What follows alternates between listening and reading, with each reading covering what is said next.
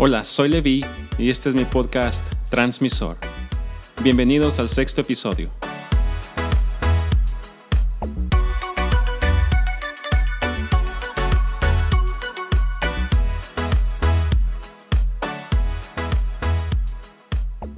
Hoy quiero hablarles acerca de las creencias autodestructivas. ¿Qué son estas creencias y por qué se llaman así? Bueno, son convenios o pactos que haces contigo mismo, son principios y valores que te has puesto a ti mismo que no te permiten ser feliz y aceptarte tal como eres. Debido a esta programación autodestructiva, tienes una percepción errónea de ti mismo y de cómo deberían actuar otras personas con respecto a ti. Hoy quiero mencionar siete ejemplos de creencias autodestructivas y qué podemos hacer para cambiarlas. La primera se llama perfeccionismo emocional. Y esta creencia dice que siempre deberías estar en control de tus emociones. En tu mente suena más o menos así.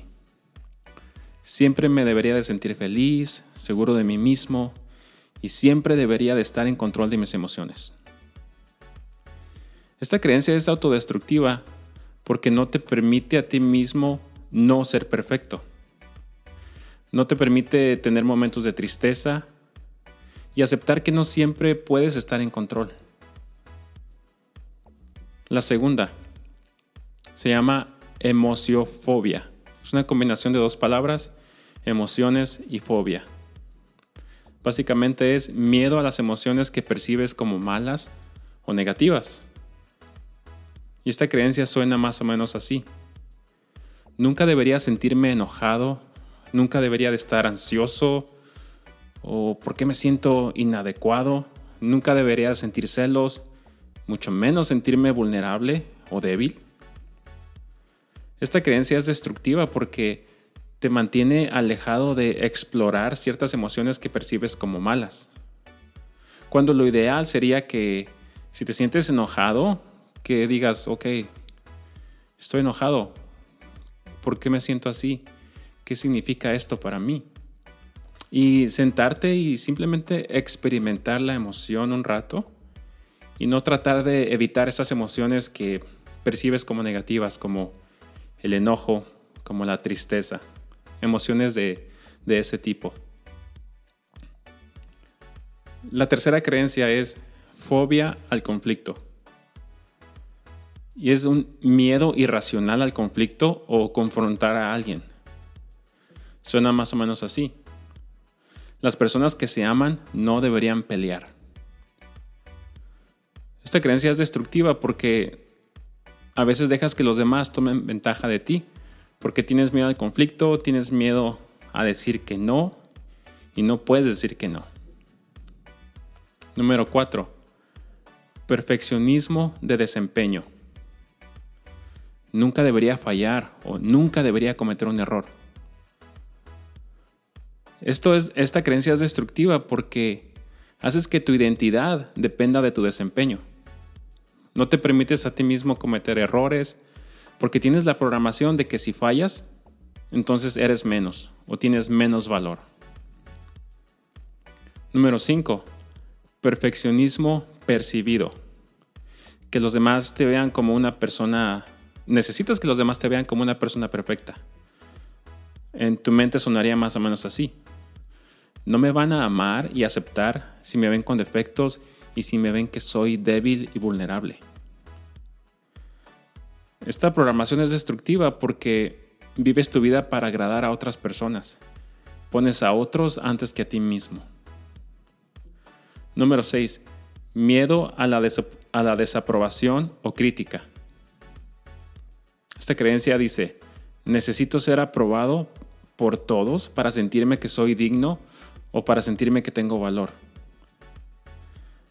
Esta creencia es destructiva porque, digamos, si eres creativo o tienes grandes ideas y grandes sueños, no los llevas a cabo porque estás esperando a que otros aprueben de tus ideas, que aprueben de tus sueños y que te apoyen.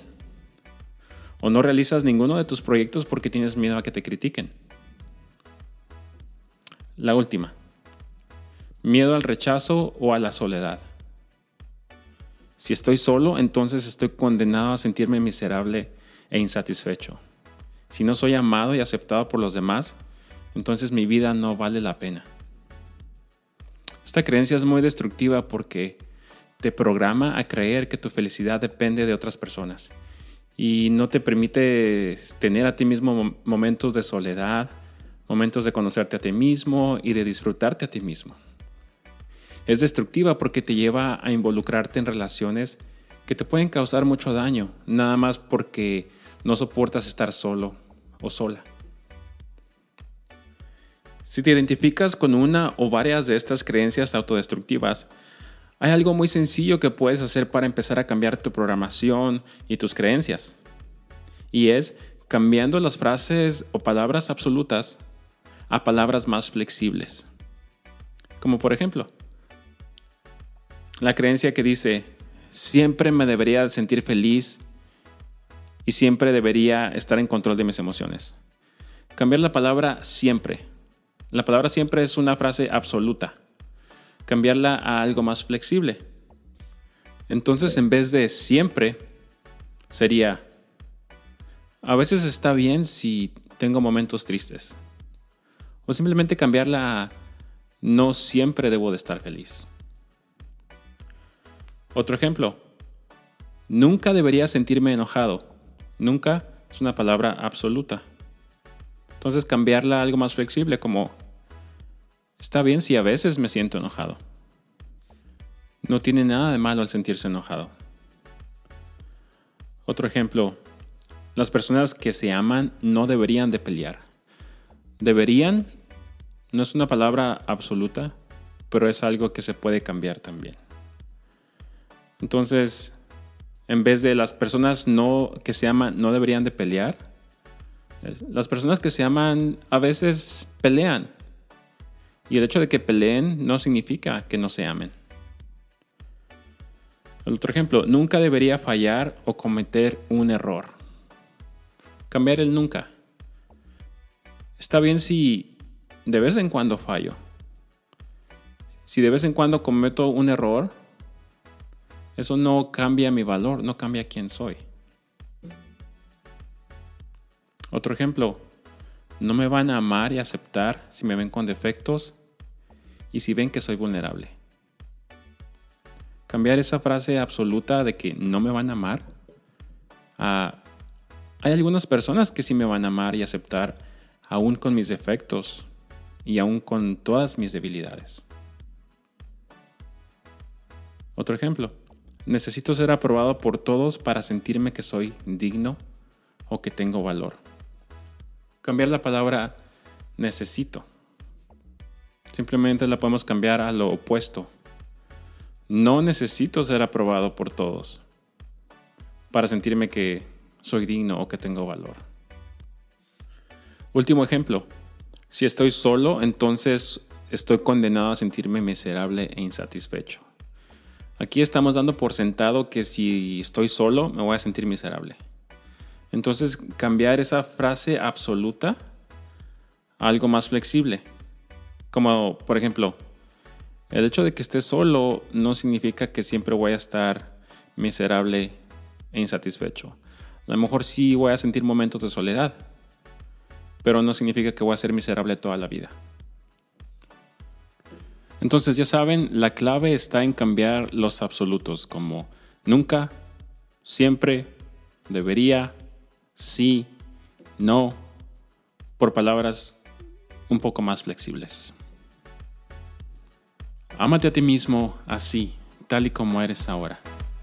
Y al mismo tiempo, trabaja duro para convertirte en la mejor versión de ti.